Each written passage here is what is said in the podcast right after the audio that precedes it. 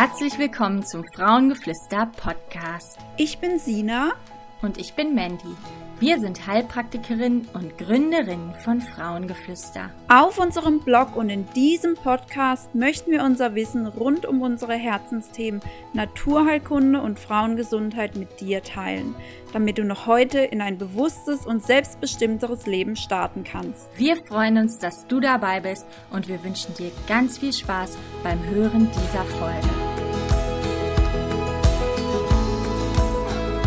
Hallo ihr Lieben, ich begrüße euch ganz herzlich und ich begrüße auch unseren Gast heute und zwar die liebe Maria, Maria Köhler. Ähm, hallo Maria. Hallo, schön hier zu sein. Ja, schön, dass du da bist. Wir freuen uns total. Also ich freue mich, Sina freut sich auch, die ist aber heute nicht dabei. Ähm, und zwar möchten wir heute über das Thema ähm, ja, ganzheitliche Medizin sprechen. Und zwar ist Maria nämlich Ärztin, äh, hat also Humanmedizin studiert und hat jetzt eine eigene Praxis eröffnet für ganzheitliche Medizin.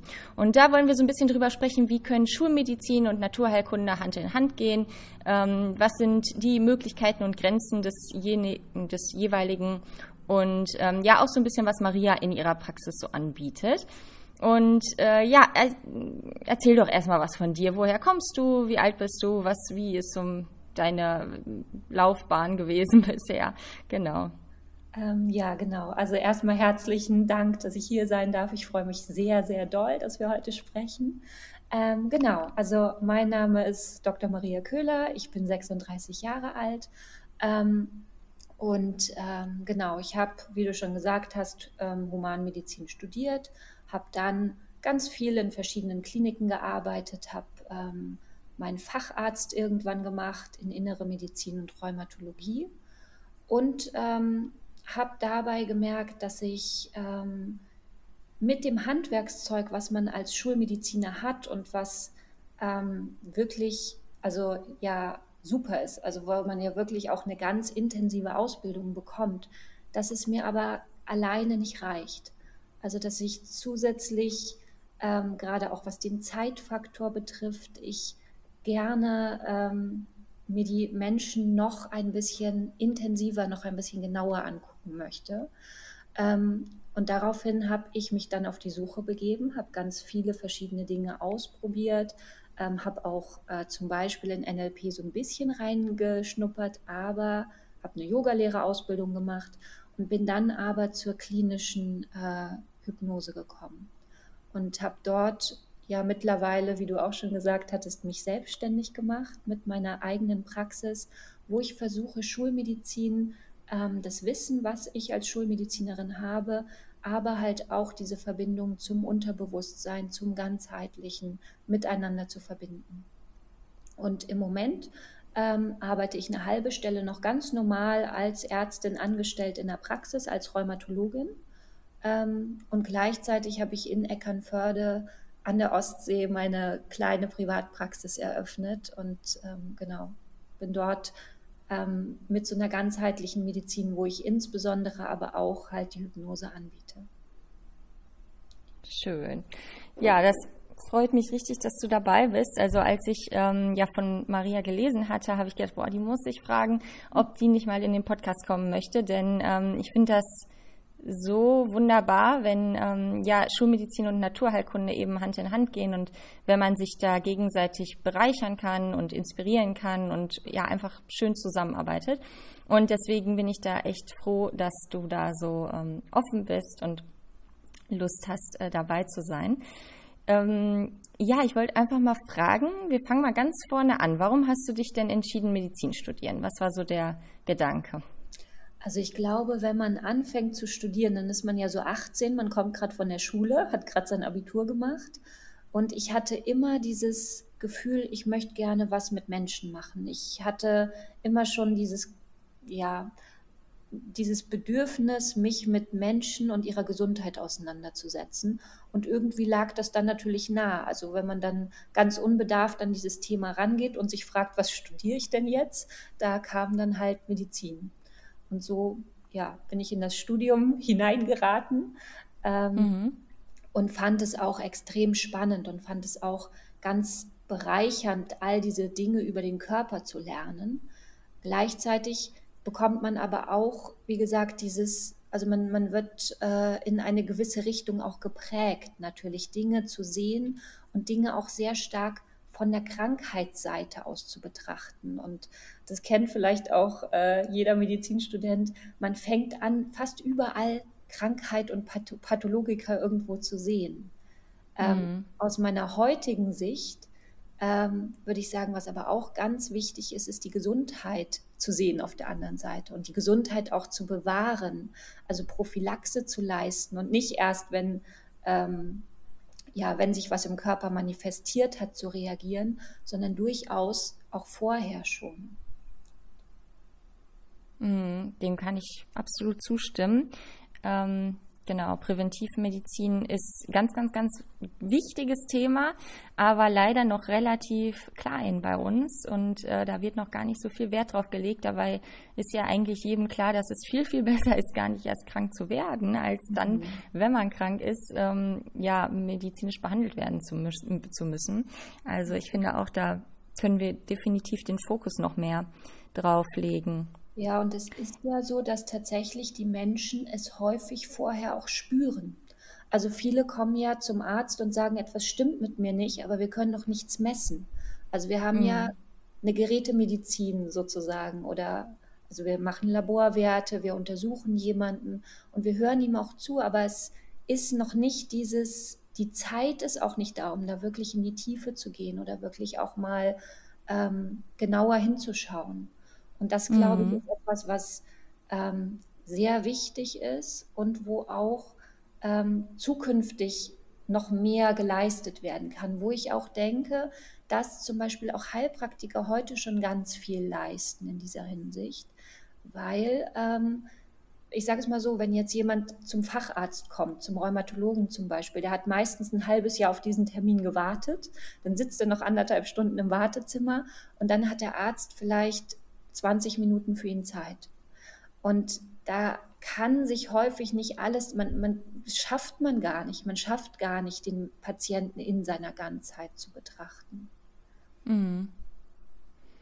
Genau, mhm, deswegen ist es, ist es, so wichtig, dass es auch ähm, diese andere Seite gibt. Also ähm, wir haben ja leider in unserem Gesundheitssystem im Moment diesen Mangel auch. Also wir haben ja einfach einen Mangel an Pflegekräften, wir haben einen Mangel an Ärzten ähm, und dementsprechend müssen die relativ schnell arbeiten oder müssen die in relativ kurzer Zeit relativ viel schaffen sozusagen. Ähm, mhm. Da bleibt aber nicht immer die Zeit, den Menschen zu erfassen und auch zu sehen, was entwickelt sich vielleicht gerade, was ist etwas, was man präventiv schon angehen könnte. Mhm. Total. Ja, auch wo du gerade sagtest, ähm, ja, Gerätemedizin, beziehungsweise ähm, die Patienten merken das auch vorher schon. Das sehe ich halt auch in der Praxis ganz stark bei mir. Ähm, es sind viele Patienten, die sagen, ach, mir geht's so dreckig, aber es wird einfach nichts gefunden. Und ich war schon bei so vielen Ärzten und Fachärzten und ähm, äh, die Laborwerte geben irgendwie nichts her, dann ist vielleicht mal der Entzündungswert äh, höher, als er sollte oder so, aber nichts äh, Spezifisches, wo man dann sagen könnte, das kann man mit Schulmedizin behandeln. Und ähm, ja, genau diese Leute suchen dann eben nach anderen Optionen. Und das kann sowohl sein, bevor es wirklich akut wird, also dass ähm, wir sozusagen als Heilpraktiker gut der Schulmedizin vorarbeiten können oder auch eben, wenn die Schulmedizin sagt, wir haben jetzt alles ausgeschöpft, das ist irgendwie gar nichts mehr äh, zu holen von unserer Seite aus, wir können da nicht mehr wirklich was machen, dann, ähm, das sind auch Patienten, die dann zu uns kommen und sagen, ja, ich habe jetzt wirklich alles durch und ähm, bin da schon seit zehn Jahren dran, das zu therapieren und es wird irgendwie nicht besser.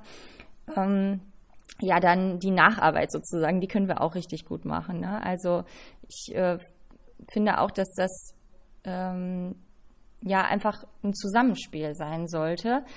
Und das ist es teilweise heute auch schon, aber oft eben auch noch nicht. Also ich habe auch schon erlebt, dass ich Patienten zum Arzt geschickt habe, weil ich gesagt habe, ich vermute die und die Krankheit, das ist dann nicht in meinen Händen, ähm, das möchte ich dann abgeben. Oder ich möchte gerne die und die Labor Laborwerte gerne haben, Schilddrüsenwerte oder sowas, weil ich mir vorstellen könnte, dass dann eine Problematik mit der Schilddrüse ist. Und dass die Ärzte, sobald die hören, äh, die Patientin kommt vom Heilpraktiker, ja, ähm, sich schon weigern, irgendwelche Laborwerte zu machen. Das finde ich so schade, weil man kann doch wunderbar zusammenarbeiten. Es ist ja, man muss ja nicht gegeneinander arbeiten. Ne? Richtig. Und ich glaube auch, dass also uns allen geht es ja letztendlich um Heilung und darum, Menschen zu helfen. Und ich glaube, dass jemand, der auf der einen Seite gegen eine ganze andere Fachgruppe kämpft und sich dagegen auflehnt, ähm, schwierig, schwierig ähm, heilen kann, sozusagen, also schwierig Medizin machen kann. Ähm, mhm. Ich denke auch, dass wir ähm, sehen müssen, wie stark auch doch alle voneinander profitieren, weil das erlebe ich selber und ich kann es auch also als Schulmedizinerin komplett nachvollziehen. Da kommt ein Patient, der hat unglaubliche Dinge, die er mit sich trägt. Und auch das macht ja krank auf lange Sicht. Und er braucht jemanden, der ihn wirklich ganzheitlich anschaut, der sowohl auf Körper, Geist und Seele eingeht. Und wenn dieserjenige dann in die Sprechstunde kommt ähm, oder ins Krankenhaus kommt, wo dieser Stress herrscht, wo diese zeitliche Limitierung so stark ist, dann ähm, ist man auch irgendwann, man kann das gar nicht verhindern, ist man genervt. Man versucht den dann irgendwie, ich sage das jetzt mal ganz platt, man versucht den irgendwie wieder loszuwerden, weil man denkt, oh Gott, mm. die anderen warten auch schon zwei Stunden im Wartezimmer. Ich muss jetzt mm. irgendwie schaffen, hier die Sprechstunde durchzukriegen. Ähm, und das ist etwas, wo ja dann auch ein Vertrauen verloren geht in die Schulmedizin und wo dann auch ähm, die Leute sagen, ja, zu denen gehe ich nicht mehr. Auch nicht mehr, wenn dann wirklich was ist, wo wir als Schulmediziner helfen könnten. Und wenn mhm. ähm, ich jetzt als, und das mache ich auch, also ich zum Beispiel mache das in meiner Sprechstunde, wenn ich merke, ich komme da so nicht weiter, dass ich dann auch zu den Patienten sage, wissen Sie, ich glaube, ein alternativmedizinischer Weg, zum Beispiel bei einem Heilpraktiker, wäre für sie im Moment besser, weil wir gerade nicht viel machen können. Mhm. Und ja. äh, das ist ja wiederum auch etwas, was Vertrauen schafft. Also es ist ja auch etwas, wenn ich sage, ich sehe ihre Beschwerden, aber ich kann gerade in, wenn ich mich auf eine Therapieform festlege, sei das jetzt als Rheumatologin, sei das als Chirurg oder sei das als Homöopath oder Aromatherapeut, ganz egal, welche Therapiemethode ich wähle und mich da spezialisiere. Das bedeutet ja immer, dass ich ganz viele Werkzeuge an der Hand habe, Menschen zu helfen. Das bedeutet aber auch, dass ich mich auf gewisse Weise begrenze in dem, was ich kann. Ähm, ist ja ganz klar, muss ja jeder. Aber wenn ich erkenne, dass alles seine Grenzen hat und dass, wenn jemand etwas anderes braucht als das, was ich in meinen Grenzen bieten kann, wenn ich denjenigen dann weiterschicke und sage, gucken Sie doch mal, gehen Sie mal dort und dorthin, mache ich ja auch, wenn jetzt jemand zu mir kommt, hat was am Auge, dann behandle ich den ja nicht selber, sondern schicke ihn auch mhm. weiter. Und genauso schicke ich die Leute zum Heilpraktiker, wenn ich sage, ich komme hier nicht weiter. Es ist etwas, das braucht eine andere Therapiemethode als die, die ich bieten kann.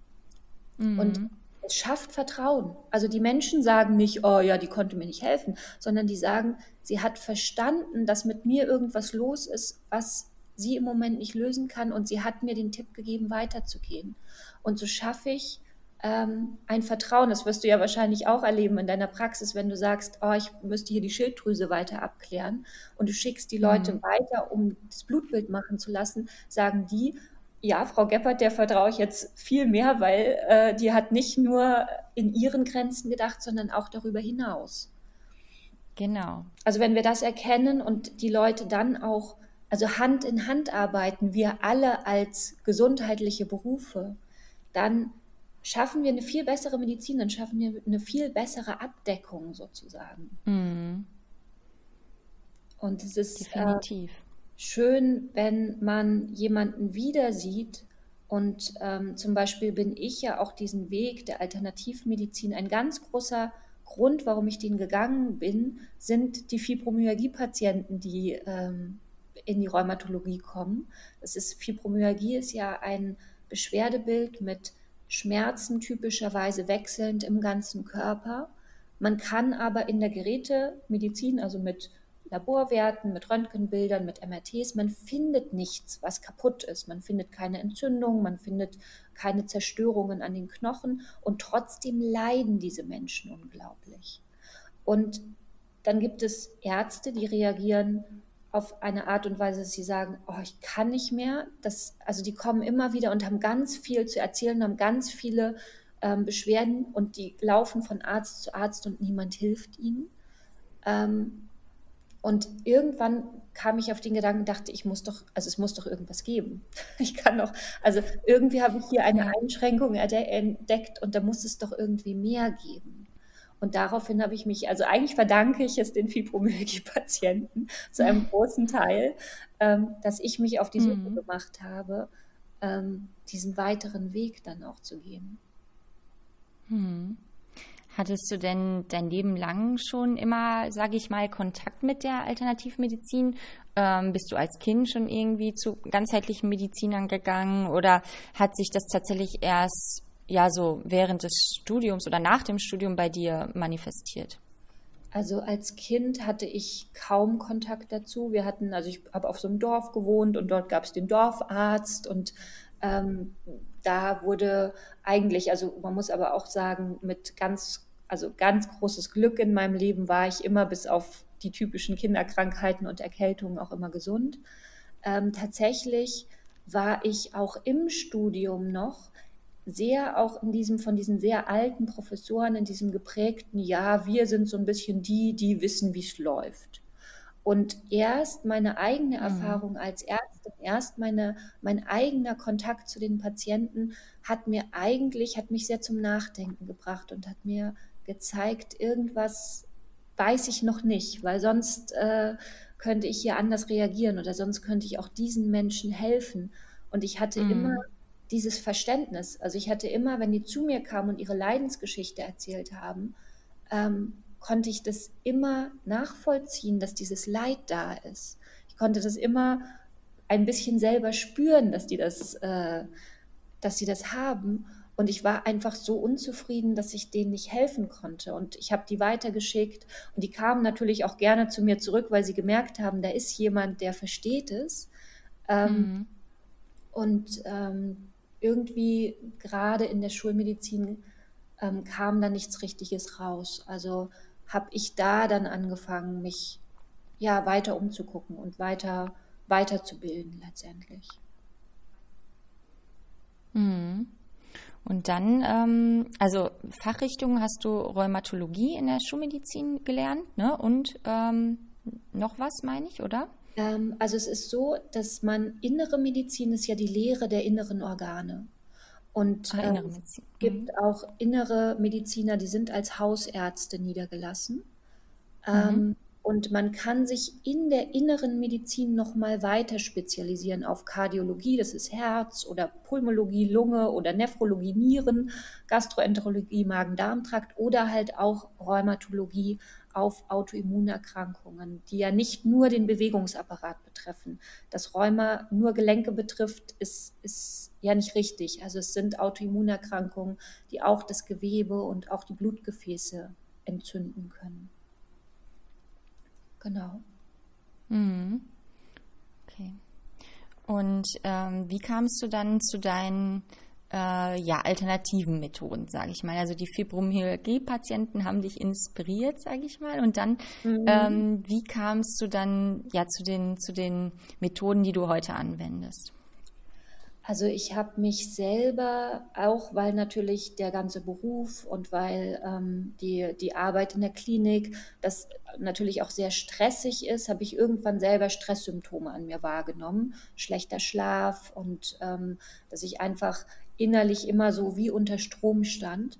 Und ich habe zuerst angefangen mit Yoga und habe halt auch diese Yoga-Lehrerausbildung gemacht und bin darüber mit ganz vielen ganzheitlicheren Überzeugungen in Kontakt gekommen und dachte, das ist ja unglaublich spannend. Also das ist ja Wahnsinn, was da irgendwie an Wissen ist in dieser Richtung und ich weiß nichts darüber. Also wieso habe ich mhm. von all diesen Dingen noch nie was gehört, obwohl ich ja Ärztin bin?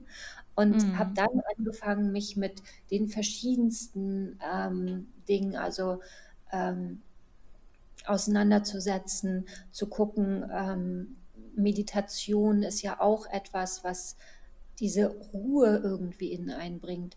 Ähm, habe Dr. Joe Dispenza gelesen, der ja auch äh, letztendlich die Kraft, die Selbstheilung, die in der Meditation geschieht, ähm, zeigt und auch so logisch erklärt, dass man denkt, ja, warum, also wa warum sind wir da nicht oder wa warum wissen wir davon nichts? Mhm. Ähm, und darüber bin ich dann weitergegangen und habe insbesondere dieses Feld des Unterbewusstseins, also des Unbewussten, dass dort wirklich alles gespeichert ist, was wir in unserem Leben erlebt haben, dass Glaubenssätze, dass Teile, die irgendwann mal entstanden sind, wenn uns schlimme Sachen passieren, die dann nicht mehr so den richtigen Kontakt haben, die Krankheiten auslösen können. Und ich habe das erste Mal verstanden, dass nicht nur der Körper die Ursache und dann auch die Wirkung in der Krankheit ist. Dass das nicht nur auf Zellebene und Enzyme sind, die dann vielleicht nicht mehr miteinander zusammenarbeiten und dann entstehen Krankheiten, sondern, und es ist auch nach wie vor komplett logisch für mich, ähm, dass sozusagen auch in uns zuerst etwas nicht stimmt. Also dass es auf feinstofflicher Ebene ähm, ein, eine ähm, Disbalance gibt, etwas, wo wir immer wieder ähm, aus dem Gleichgewicht geraten und sich das irgendwann dann auch auf körperlicher Ebene zeigt.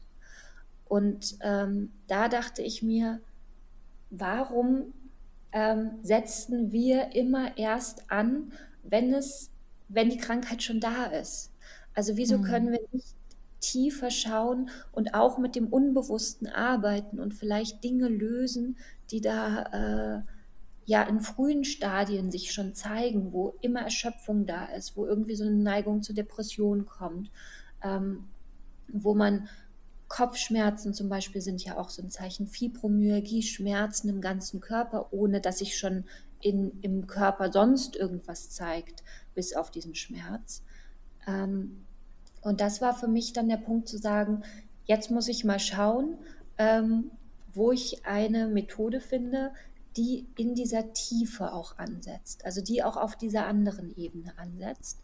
Und Meditation ähm, hatte ich ja schon für mich entdeckt und bin dann über die klinische Hypnosetherapie ähm, gestolpert sozusagen. Also ich habe das, ich habe ähm, irgendwann mitgekriegt, dass was in der Meditation passiert, dass sich unsere, unser Hirn, unsere Hirnwellen ähm, verändern und wir in einen anderen Bewusstseinszustand kommen, in dem wir dann auch Selbstheilung aktivieren können, dass wir das aber auch auslösen können über einen Therapeuten, indem wir Hypnosetherapie machen.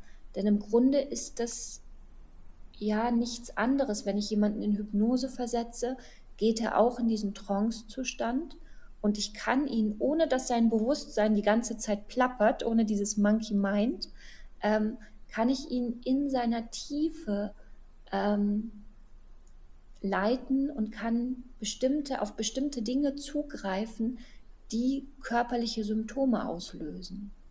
Und das sind ähm, also man muss sagen, da kommt wieder der Schulmediziner durch, als ich das gelernt habe. Ich war bei Dr. Norbert Preetz am äh, äh, Hypnoseinstitut Magdeburg.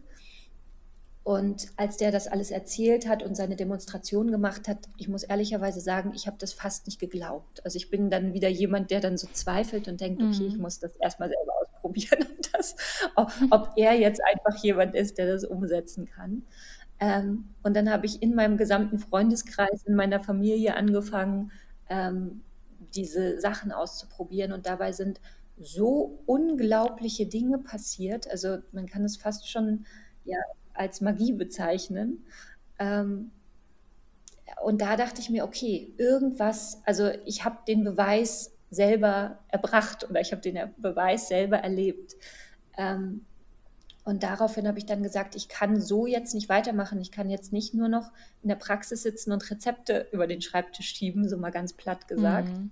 Ähm, ich muss das, was ich hier erfahren habe und das, was ich hier erlebt habe, das muss ich nutzen, weil, weil sonst kann ich nicht zufrieden sein unterm Strich.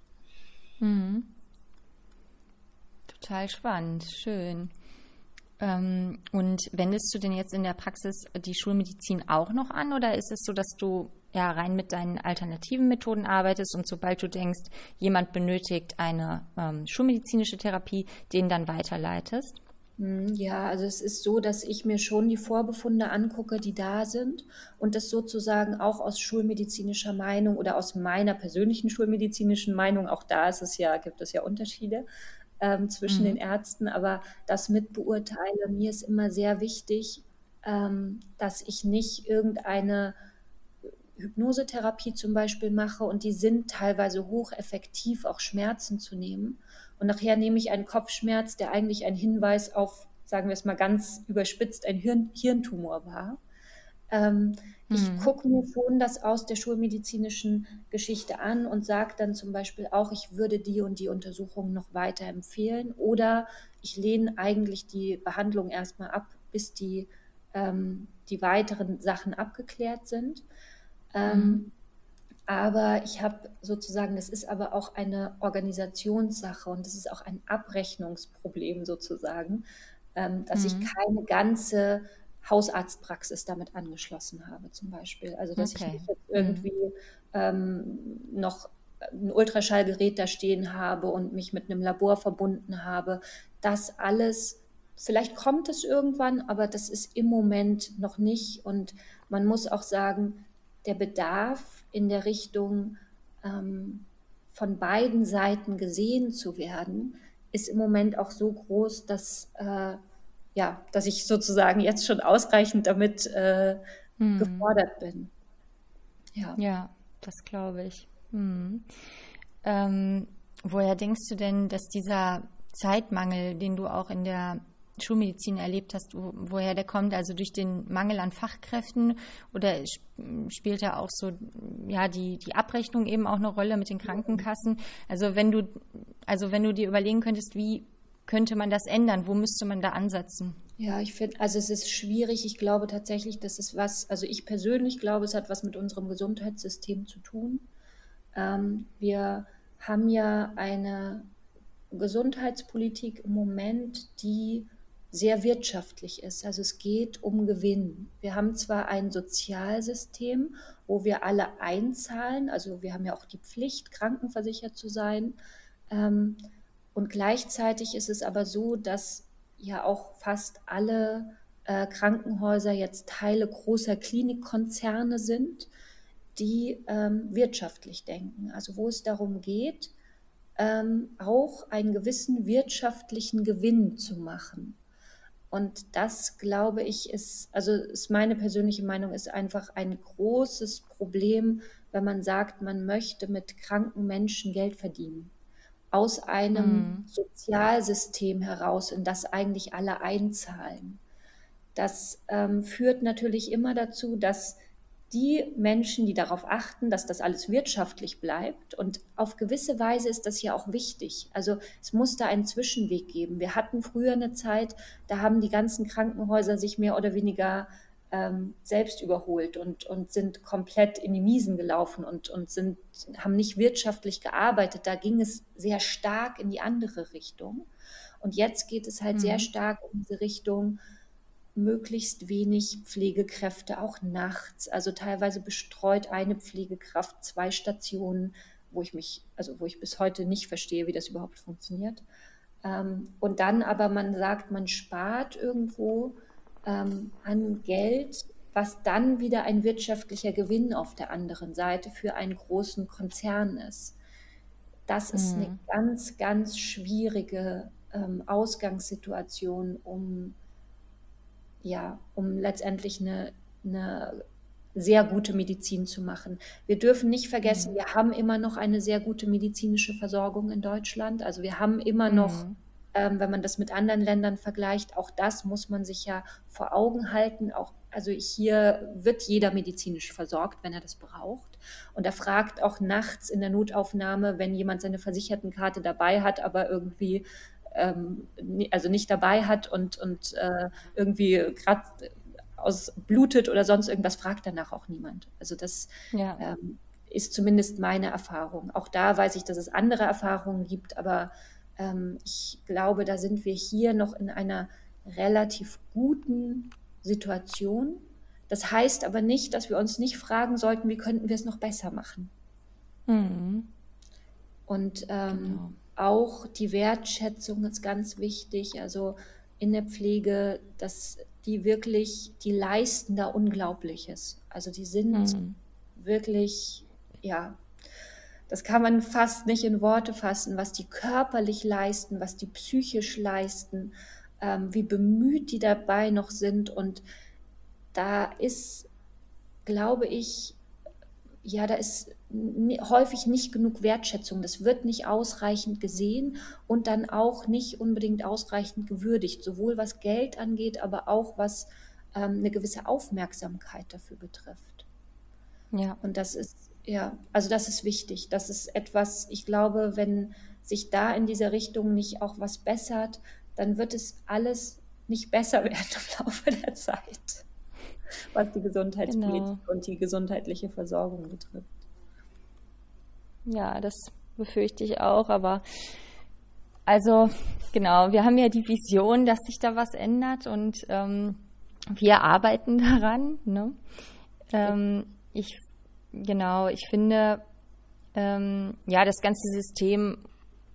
Ich, aber es ist, ich habe auch das Gefühl, äh, die Leute beginnen immer mehr, ne, das System irgendwie zu hinterfragen und ähm, zu überlegen, welche Jobs ähm, wo wäre es eigentlich katastrophal, wenn die wegfallen würden. Mhm. Und das wären eben ganz, ganz voran eben Pflegekräfte und Ärzte und ähm, das medizinische System generell.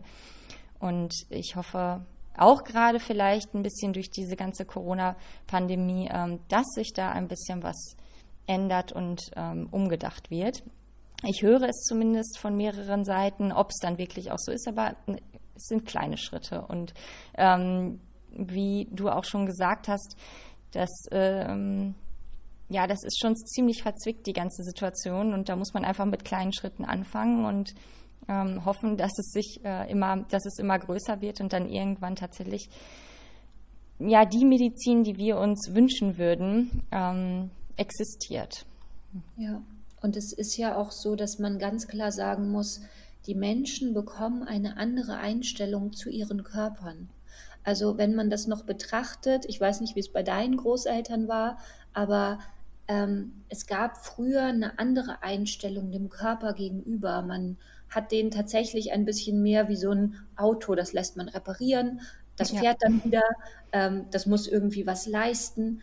Ähm, und ich erlebe das immer mehr, dass die Leute sagen, ähm, ich verstehe, dass mein Körper mir auch was sagen möchte. Ich verstehe auch, dass mein Körper irgendwie ein Lehrmeister ist in diesem Leben, der mir Sachen mitteilt, die wichtig sind für mich persönlich und die sich dann ja auch Hilfe suchen. Und häufig gehen die als erstes zum Arzt und sagen, irgendwas nehme ich da wahr. Und die Ärzte haben, wie ich das vorhin schon gesagt habe, auch aus eigener Erfahrung gar kein Wissen über diese zusätzlichen Dinge. Hm. Und dann wird man häufig so ein bisschen abgebügelt. Dann haben die häufig das Gefühl, ich werde gar nicht gesehen, der nimmt mich gar nicht wahr. Aber die Ärzte haben nicht diese Ausbildung, alles zu wissen. Das, das ist ja auch manchmal den, diese, diese Überzeugung, man geht zum Arzt, der weiß alles über mich. Der hat äh, ja. jedes Symptom, kann er genau einschätzen und weiß, in welche Richtung das kommt. Geht, kommt auch ein bisschen ja. so aus Arztserien und was man im Fernsehen ja. sieht, da wird das vermittelt. Ähm, aber dass man mit diesen Dingen bei jemand anderem, der sich ja mit der, dem Zusammenhang zwischen Körper und Psyche auch deutlich besser auskennt, dass man bei demjenigen besser aufgehoben ist, ähm, das ist vielleicht auch etwas, was noch so ein bisschen Aufklärungsarbeit bedarf. Also was noch so ein mhm. bisschen äh, verstanden werden muss, dass man nicht, wenn man bestimmte Symptome hat, die dann auch abgeklärt sind, ähm, Vielleicht ist das ein Hinweis für das, was noch in der Tiefe ist, was einem der Körper tatsächlich auch noch sagen möchte. Und dann ist man aber besser bei jemandem aufgehoben, der auch sich mit diesem Zusammenhang beschäftigt hat und der den auch versteht. Und das ist normalerweise, normalerweise, gibt Ausnahmen, aber normalerweise nicht äh, der Schulmediziner. Ja, der ist häufig dann mhm. überfordert und ist genervt und ist im Stress und, und denkt sich, warum ist heute der Dritte da, dem ich nicht helfen kann und den ich noch nicht mal verstehe. Und das führt halt, halt mhm. auch zu Frust. Ne? Genau. Total. Und auch, also total verständlich. Ähm, ja, ich denke, man muss einfach, also beide Seiten, sowohl wir, ich sag mal, wir Alternativmediziner, als auch ähm, die Schulmediziner, die reine Schulmedizin machen, einfach, wie du schon gesagt hast, seine eigenen Grenzen erkennen und dann zusammenarbeiten. Also wie schön es doch wäre, wenn ein Patient zum Arzt geht, ähm, da, sage ich mal, durchgecheckt wird, alles ähm, äh, abgeklärt wird, ob es irgendwelche gravierenden Krankheiten gibt oder so und das dann eben ganz, dass dann eigentlich logisch ist, dass zeitgleich auch eine ganzheitliche Therapie läuft. Ne? Also man kann ja das, das einfach parallel laufen lassen und ähm, ja, das wäre so meine, mein, mein großer, großer Wunsch, dass das so mal abläuft. Ähm, ja, und das Ja. würde ja auch die Schulmedizin entlasten. Auch das muss man ja dabei Ja, ganz klar sehen. Also es profitieren ja genau. alle davon. Und es gibt natürlich die Patienten, die gehen zum Arzt, lassen ein großes Blutbild machen, lassen einmal Ultraschall machen, lassen sich untersuchen, sagen, okay, ich weiß jetzt, alles ist gut, ich habe keinen weiteren Bedarf die gibt es ja auch. Genau. Die gehen dann wieder nach Hause ja. und leben dann noch fünf Jahre weiter, bis dann vielleicht auch irgendwas anderes ähm, passiert. Aber die sind dann beruhigt und denen geht es nur um diese Beruhigung. Ähm, und ja. das ist ja komplett in Ordnung. Aber wenn die wissen, irgendwas stimmt nicht und ich suche weiter und ich suche weiter, ähm, dass man dann auch als Schulmediziner sagen darf, ähm, gehen Sie doch mal dort und dorthin. Oder haben Sie, ich habe da eine Adresse oder ich habe eine Empfehlung oder was auch immer. Ähm, da kann man das vielleicht nochmal in die Tiefe ein bisschen genauer von der anderen Seite auch aus auch betrachten. Und die Patienten wären mit Sicherheit zufriedener. Die Patienten wären mit Sicherheit ähm, vielleicht auch in diesem Lerneffekt, die das, der das Leben ja für uns hat, ähm, besser abgeholt und würden eine kleine Abkürzung nehmen und müssten sich nicht so lange ähm, immer wieder die gleiche und gleiche Frage stellen. Genau, genau. Ja, und da müssen, ist aber auch wieder das System, was so ein bisschen hinderlich ist, weil rein rechtlich gesehen dürfen Ärzte tatsächlich gar nicht an Heilpraktiker zum Beispiel empfehlen. Richtig. Ähm, Nein, die äh, Zusammenarbeit ist verboten. Man darf sich auch keine Praxisräume teilen oder also in, ja, in, ja eine Praxisgemeinschaft sozusagen haben, was ich unglaublich traurig finde und das dürfte wirklich mal überholt werden. Ähm, weil ja, wie soll man dann gut zusammenarbeiten, wenn da schon so die Grenze gesetzt wird oder ja die mh, mm, ja diese Konfrontation oder ähm, dieses Gegeneinander schon geschürt wird, so von wegen, äh, es ist recht, rechtlich nicht ähm, erlaubt, von daher kann es auch nicht gut sein oder ähm, also das ist eigentlich ähm, sehr, sehr traurig. Ja. Da sagst du auch was ganz Wichtiges. Also das wusste ich zum Beispiel gar nicht mit der Gemeinschaftspraxis. Ich weiß nur, dass wir mhm. als Ärzte niemand anderen empfehlen dürfen, sozusagen. Ja. Ähm, aber ja. Zum Beispiel wissen die meisten Ärzte gar nicht, was Heilpraktiker sind. Also ja. das ist auch etwas, da muss ich, das muss ich mir auch auf meine eigene Fahne schreiben. Das ist noch gar nicht so lange her, dass ich das selber ähm, nicht wusste, weil ich oder mhm. auch ich habe das dann mal am Mittagstisch mit meinen Kollegen angesprochen, weil ich dachte, vielleicht war nur ich so und vielleicht wissen die das, aber es ist ganz genauso. Ärzte denken in ganz, ganz vielen Fällen, dass Heilpraktiker Homöopathen sind. Also die setzen es ja, gleich. Ja. Und dass aber ja. der Heilpraktiker letztendlich eine medizinische Ausbildung ist, um letztendlich eine Heilerlaubnis zu haben. Um zum Beispiel, wenn man jetzt Physiotherapeut ist, ist man ja an einen Arzt weisungsgebunden. Also man darf nur bestimmte Sachen machen, wenn der Arzt gesagt hat, los, leg los. Und wenn man mhm. einen Heilpraktiker hat, darf man dann auch selbst ähm, sich zum Beispiel selbstständig machen, privat abrechnen und ähm, ja, eine, eine Form von Gesundheit und eine Form von, von Medizin sozusagen durchführen. Und das ist etwas, mhm. das, das wissen die meisten Ärzte gar nicht. Die denken, Homöopathie und Heilpraktiker ist eigentlich das Gleiche. Und das ja. ist äh, etwas, was ich auch, da, also da fehlt auch Aufklärungsarbeit, da fehlt ganz viel Wissen übereinander überhaupt. Mhm. Ähm, weil wie soll ich, Also wenn ich etwas ablehne und wenn ich sage, ja, ist Quatsch oder will ich nicht, ähm, will ich nichts mit zu tun haben oder ähm, funktioniert nicht, und ich weiß noch nicht mal, was das eigentlich ist, was der andere da macht, ja. dann ist das ja. eine schwierige Grundvoraussetzung. Und ich finde, da haben wir ja das gleiche Thema in der Medizin, was wir auch weltweit haben, wenn Kämpfe entstehen. Wir wissen eigentlich gar nicht ausreichend übereinander. Ähm, ja. Und machen aber den, machen unsere Vorstellung über den anderen zur Wahrheit und äh, verbreiten diese Wahrheit dann. Und das ist ja. immer schwierig. Also das hat, da sind wir sozusagen von der Medizin zu einem globalen Problem gekommen. Ja, du hast aber absolut recht, also total. Genau. Das ist das Problem. Ja, es ist aber auch, ähm, Heilpraktiker sind halt auch extrem vielfältig. Ne? Also es ja. gibt welche, die arbeiten tatsächlich sehr spirituell. Ne? Und ähm, da treffen vielleicht alle Klischees, die man hat, auch wirklich zu.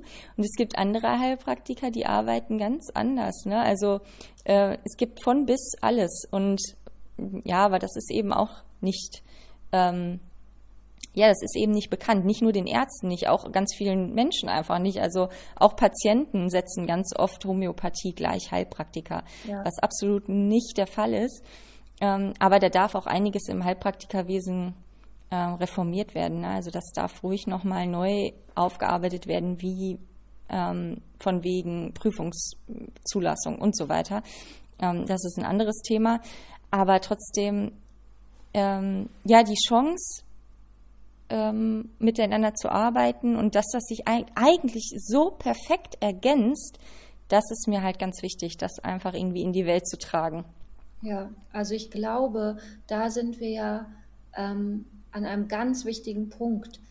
Ähm, je mehr Menschen Gesundheit und Heilung und, und Wissen und Wachstum in diese Welt tragen, umso besser wird diese Welt. Und es bringt nichts, wenn diese Menschen anfangen, gegeneinander Kämpfe zu führen. Es gibt ja genug Patienten, also es gibt ja genug Menschen, die ja. Fragen haben und es gibt ja genug ähm, Krankheit noch auf dieser Welt, die geheilt werden möchte und, und muss. Und genau. da jeder, ich sage immer, jede Heilerpersönlichkeit, jeder Mensch, der jemand anderem hilft, ähm, hat seine Berechtigung da zu sein. Und wenn wir mhm. anfangen, dann untereinander uns, also Kämpfe auszutragen und kleine Kriege zu führen, dann sind wir an unserer wahren Bestimmung vorbeigegangen. Genau. Absolut richtig. Eine Sache wollte ich dich jetzt noch fragen mit dem, ähm, mit der ähm, Hypnosetherapie. Also mhm. wir schaffen es jetzt nicht mehr da noch tief drin einzu ja. also einzusteigen in das Thema, aber vielleicht möchtest du noch mal einen kurzen Einblick geben, was Hypnose, weil da bestehen, glaube ich, auch wirklich viele Vorurteile, was Hypnose so ist.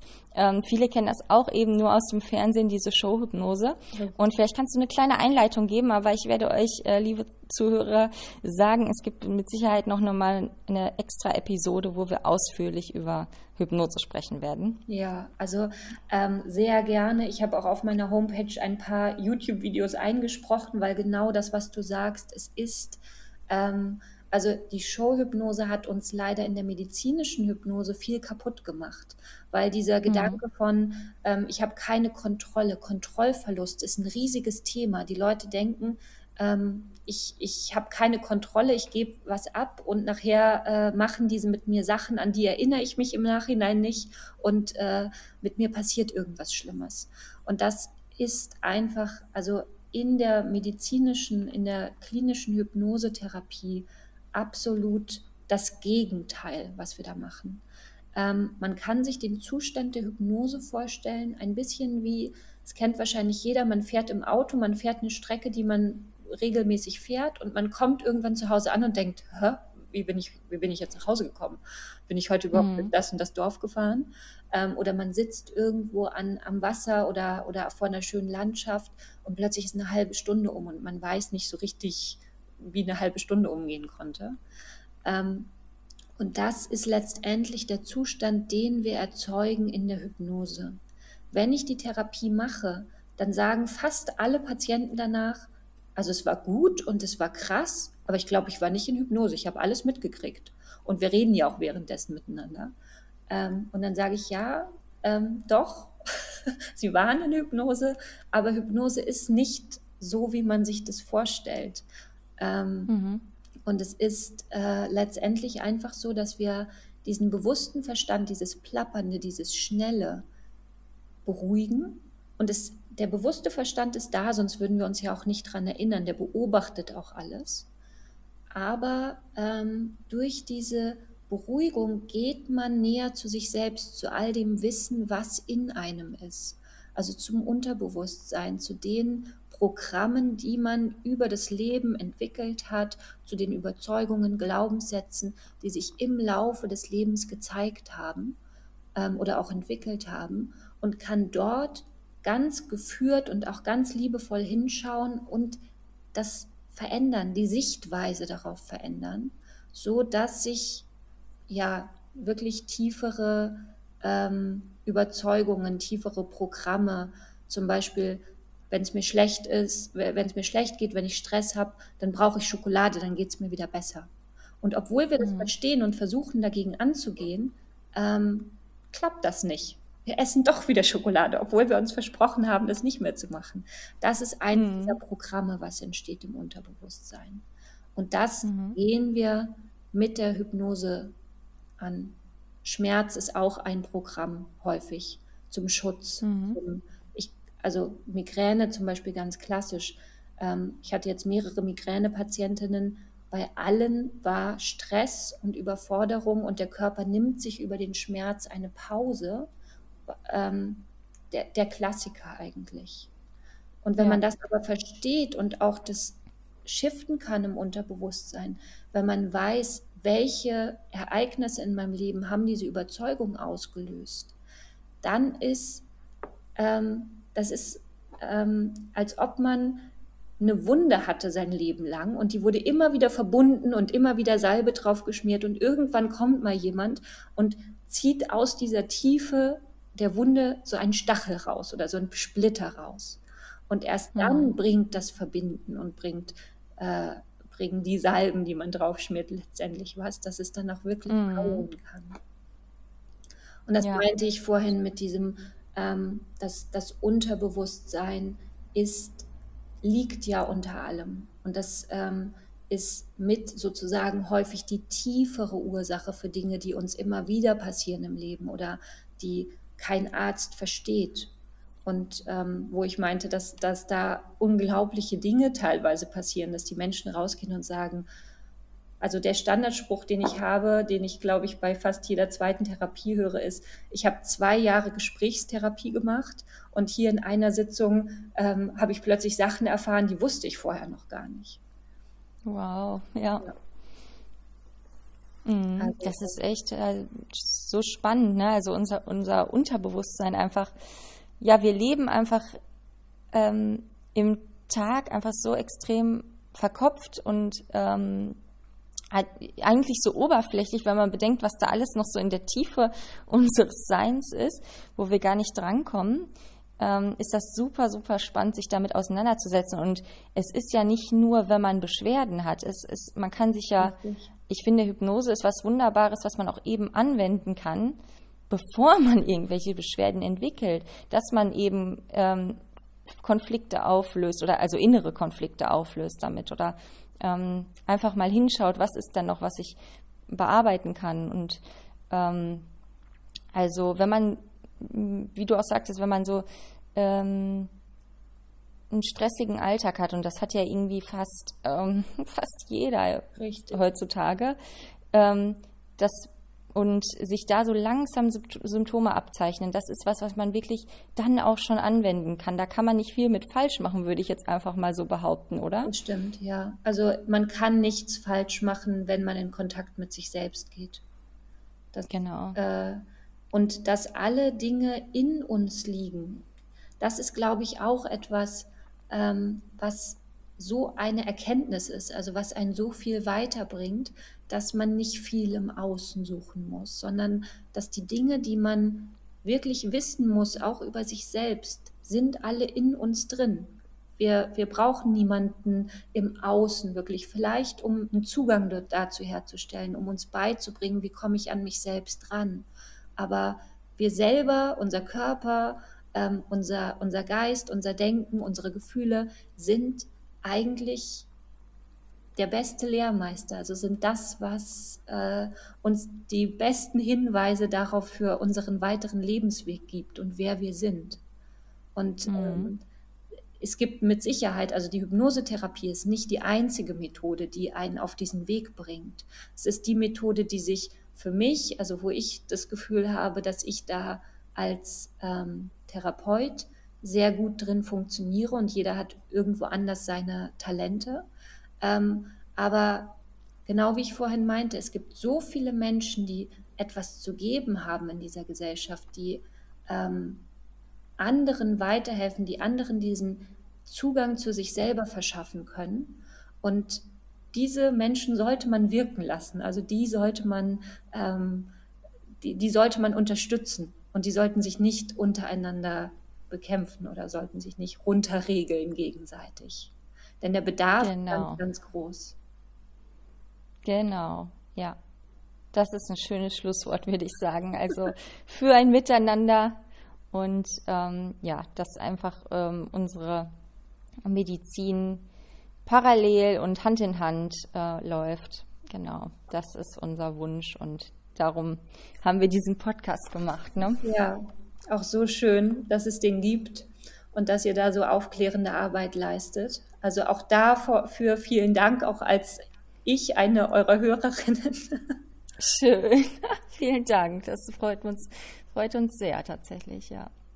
Ja, wunderbar. Vielen Dank, dass du da bist. Ähm, erzähl doch gerne nochmal, wenn äh, jetzt Menschen hier gerne zu dir kommen möchten oder dir folgen möchten bei, ähm, bei irgendwelchen Social Medias, wie kann man dich finden? Wie ist deine Webseite? Wir verlinken dann nachher auch noch alles in den Show Notes, aber sag das gerne nochmal. Genau, also meine Website ist www.dr für Doktor Maria Köhler mit OE und H.de, also äh, letztendlich einfach mein Name mit, mit Bindestrichen dazwischen.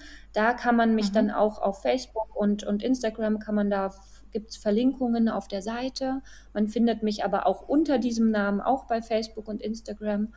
Ähm, und ansonsten habe ich meinen Praxisraum in Eckernförde, mache aber ähm, gerade was den Jägercode betrifft, darüber haben wir jetzt heute nicht geredet, gibt es aber ganz viele Informationen. Auch ist eine Aktivierung der Selbstheilung, wenn man das so Da, auch das mache ich über Videosprechstunde. Auch da kann man zum Beispiel ein Beratungsgespräch haben. Ähm, und ja, ansonsten einfach anrufen. Meine Telefonnummer ist auf meiner Website, E-Mail schreiben. Ich freue mich immer, wenn jemand Kontakt zu mir aufnimmt, wenn es Feedback gibt. Also ich freue mich über jeden, der äh, mich kontaktiert. Schön, ja, wunderbar. Ja, vielen, vielen Dank, dass du dabei warst, Maria. Ich fand es ein richtig schönes Gespräch und ich finde, ähm, ich finde es einfach jedes Mal schön, wenn Ärzte uns gegenüber aufgeschlossen sind und Lust haben, mit uns in Austausch zu gehen. Und ähm, ich glaube, nur so können wir wirklich was bewegen. Und ja, deswegen, ich danke dir vielmals. Ja, ich danke dir auch. Vielen, vielen Dank für dieses Interview. Schön. Bis bald, Maria. Bis dann. Tschüss.